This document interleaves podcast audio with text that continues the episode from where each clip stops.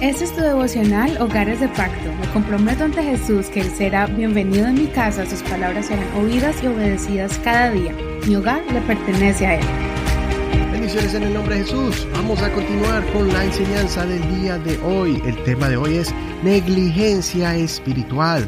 Está basado en el libro de Josué en el capítulo 18.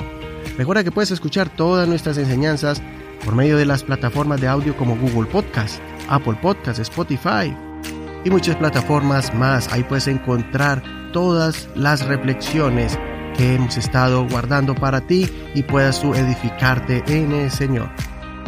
Y si tienes algún comentario, contanos cómo ha sido de bendición este devocional para ti, puedes escribirnos en Facebook en Hogares de Pacto Devocional y allí dejar tu comentario o escribirnos en el Messenger también puedes compartir todas estas lecciones, están allí las notas en español, en inglés y también el enlace para que tú le des clic al título de la lección del día de hoy y te enviará directamente al audio en nuestros archivos de este devocional. Muy bien, seguimos entonces con Josué 18 del verso 1 al verso 6 y vamos a ver el tema negligencia espiritual. Dice así, toda la congregación de los hijos de Israel se reunió en Silo e instalaron allí el tabernáculo de reunión. La tierra les estaba sometida, pero habían quedado siete tribus de los hijos de Israel a las cuales todavía no se les había repartido heredad. Entonces Josué dijo a los hijos de Israel, ¿Hasta cuándo serán negligentes para ir a poseer la tierra que les ha dado el Señor, Dios de sus padres? Elijan a tres hombres de cada tribu para que yo los envíe, y ellos vayan, recorran la tierra, hagan una descripción de ella con miras a sus heredades, y después vuelvan a mí. Ellos la dividirán en siete partes, Judá permanecerá en su territorio en el sur y los de la casa de José en su territorio en el norte. Ustedes pues me harán la descripción de la tierra dividiéndola en siete partes y me la traerán aquí y les haré el sorteo aquí delante del Señor nuestro Dios.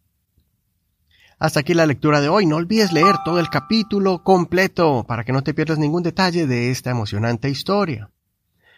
Recordemos lo que ya hemos aprendido en los capítulos anteriores acerca del avance de los israelitas en la tierra de Canaán. Aquí vemos al líder Josué haciendo un balance en general del progreso que se ha hecho en cuanto a conquistar la tierra prometida y sorprendentemente siete tribus todavía no tenían sus tierras definidas ni conquistadas. Después de muchos años de guerras conquistando ciudades, montañas y valles, Solamente cinco tribus tenían sus tierras establecidas. Es por eso que el veterano líder Josué los recriminó por su falta de iniciativa para luchar con valor, por su falta de confianza en las promesas del Señor que prometió darles a sus enemigos en sus manos. Como lo notamos ayer, todas las tribus fueron negligentes porque no expulsaron totalmente a algunos habitantes de sus tierras. La negligencia vino del conformismo que había entre ellos. Se acostumbraron a convivir juntos y pasar momentos agradables de camadería, repartiendo botines de guerra, pero olvidando la principal misión que era conquistar la tierra.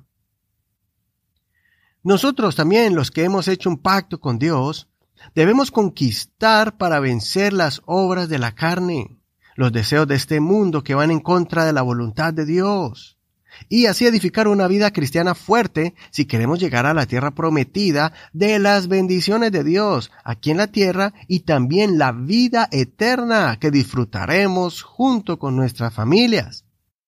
La Biblia es clara al mostrarnos que a Dios le desagrada la negligencia. El apóstol Pablo nos aconseja que como cristianos debemos ser diligentes para cuidar el tiempo y cómo lo invertimos. Leamos Efesios 5, verso 15 al 17. Miren, pues, con cuidado cómo se comportan, no como imprudentes, sino como prudentes, redimiendo el tiempo porque los días son malos. Por tanto, no sean insensatos, sino comprendan cuál es la voluntad del Señor. En pocas palabras, no debemos ser negligentes y descuidar nuestras almas, viviendo de forma desordenada, dando mal ejemplo o invirtiendo mal el regalo del tiempo. El apóstol Pedro nos enseña que debemos desarrollar varias virtudes a nuestra fe.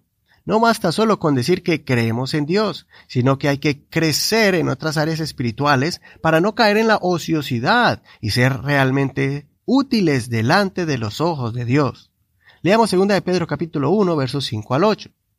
y por esto deben esforzarse en añadir a su fe la buena conducta, a la buena conducta el entendimiento, al entendimiento el dominio propio, al dominio propio la paciencia, a la paciencia la devoción, a la devoción el afecto fraternal y al afecto fraternal el amor.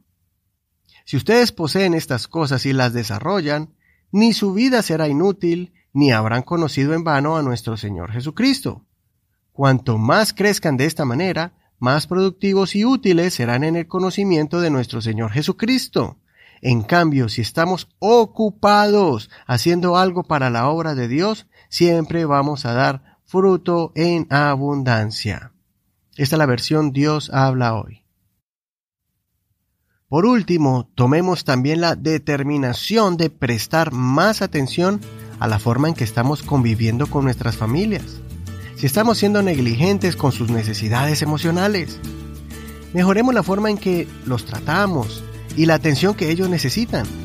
Esto es un reflejo de la condición de nuestra alma delante de Dios. Si no eres negligente con tu crecimiento espiritual, entonces tendremos un hogar firme demostrando que los gigantes que nos tenían derrotados, ahora son ellos los que han huido de nuestros corazones y de nuestros hogares. Soy Eduardo Rodríguez. Que el Señor escuche tu oración y te dé la fuerza para ocuparte en las cosas que son celestiales. Que el Señor te bendiga en este hermoso día. Hasta aquí la reflexión del día de hoy. Muchas gracias por conectarte con nosotros, gracias por tus oraciones y también por tu compromiso a este ministerio para que siga avanzando y llegando a muchos hogares en muchas ciudades. Bendiciones de Dios para ti. Hasta mañana.